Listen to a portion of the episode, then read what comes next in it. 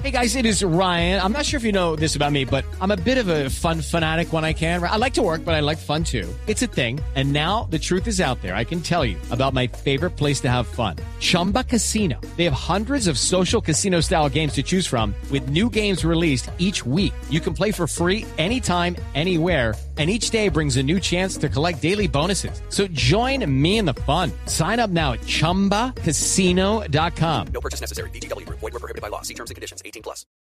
Doña María Jimena Ochoa es fundadora, integrante de la Junta Directiva de la Federación Colombiana de Víctimas de las FARC.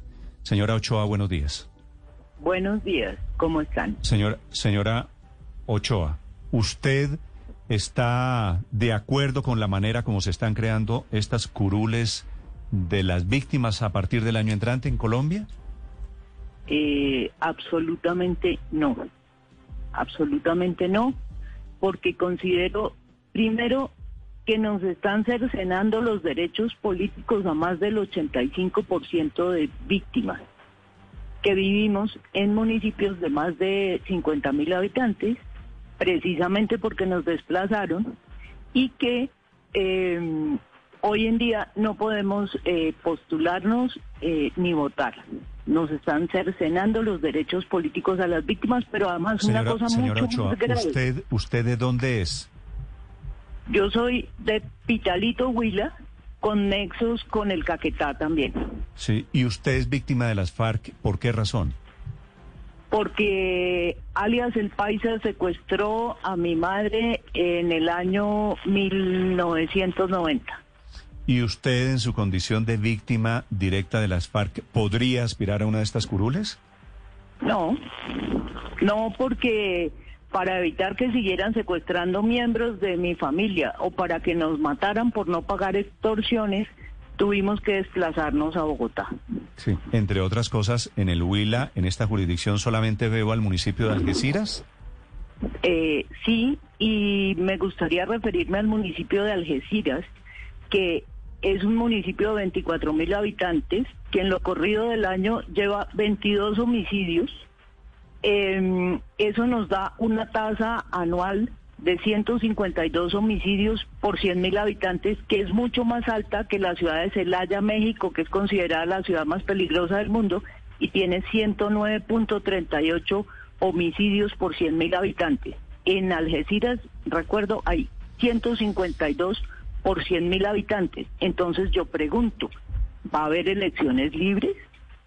Con ese dominio demostrado de los criminales sobre Algeciras, van a poder votar libremente las personas que están ahí y que están llamadas a votar para esa circunscripción.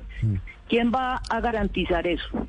Sí. A mí me parece que lo que están haciendo con esto es darle fuerza de ley a la exclusión y a la, a- al destierro al que nos sometieron las FARC. Ahora la ley entonces va a respaldar que efectivamente nosotros, los que fuimos desplazados, no tenemos derecho a nada. Señora Ochoa, ¿hoy quién hace presencia en Algeciras? ¿Las disidencias de las FARC están controlando la vida de los habitantes del municipio? Yo considero que sí, porque ese índice, como le digo, más alto que el de la ciudad más peligrosa del mundo, de homicidios, así lo señala. Usted que está tan cercana al tema de Algeciras, usted ve entonces que, por ejemplo, qué puede ocurrir, porque en teoría son curules para favorecer al territorio, para que los representantes a la Cámara reclamen, por ejemplo, presupuesto para alcantarillado, eh, agua potable, etcétera. ¿Usted en Algeciras ve algunos líderes que puedan sacar adelante eh, este tipo de proyectos? Mire, eh, hay temas que no se han hablado. Eh, uno es la libertad de los votantes, ¿cierto? Porque me parece que deberíamos recordar que donde hay actores armados en control del territorio y de la población, pues ellos ordenan por quién votar. Eso es así de simple. Eh, conozco de, la época del conflicto la manera como las FARC eh, empadronaban las juntas de acción comunal. Iban y le decían a la junta, ustedes me responden por tantos votos. Entonces, a mí me parece que va a pasar lo mismo y que para evitar eso deberíamos tener una circunscripción nacional, porque así los que dominan eh, esos territorios, que son grupos armados ilegales de cualquier pelaje, y no me estoy refiriendo solo a las disidencias de las FARC, de cualquier color que sean, eh, no podrían intimidar a los nueve millones de víctimas que estamos por fuera de su control porque nos escapamos de su control, porque nos desplazamos. Sí, señor Ochoa, seguramente hay muchas dudas, muchos cuestionamientos válidos, por supuesto, legítimos de ustedes, víctimas de la guerra en Colombia. Pero ya esta ley de víctimas, ya esta creación de estas curules, ya se fue así porque tiene aval del Congreso, tiene aval de la Corte Constitucional, tiene el visto bueno también del Consejo de Estado. ¿Ustedes qué van a hacer? Nosotros no podemos hacer ahora en este momento nada más que pedirle al presidente que objete esa ley y que la objete por inconveniente. Por inconveniente porque nos niega los derechos políticos a la mayoría de las víctimas, porque deja esos territorios sometidos al, al control de los grupos ilegales. Eh, es que es evidente, es que es evidente. Además esa teoría de que hay que darle representación a los territorios, yo me pregunto, a los territorios o a las personas que habitan en esos territorios, porque hasta donde yo sé, un metro cuadrado en el Guaviare o en donde sea, no tiene derechos políticos, los tiene la gente que vive ahí. Y lo que tenemos que garantizar son los derechos políticos de todos, incluidas las personas que viven ahí.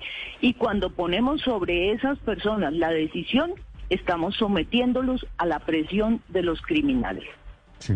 Señor Ochoa, una última pregunta. Cuando eh, algunas víctimas, digamos para ser preciso, algunas víctimas, y usted entre ellas, se opone a la creación de estas curules y le pide, como le está pidiendo usted al gobierno, que objete la ley, que creo que no va a pasar.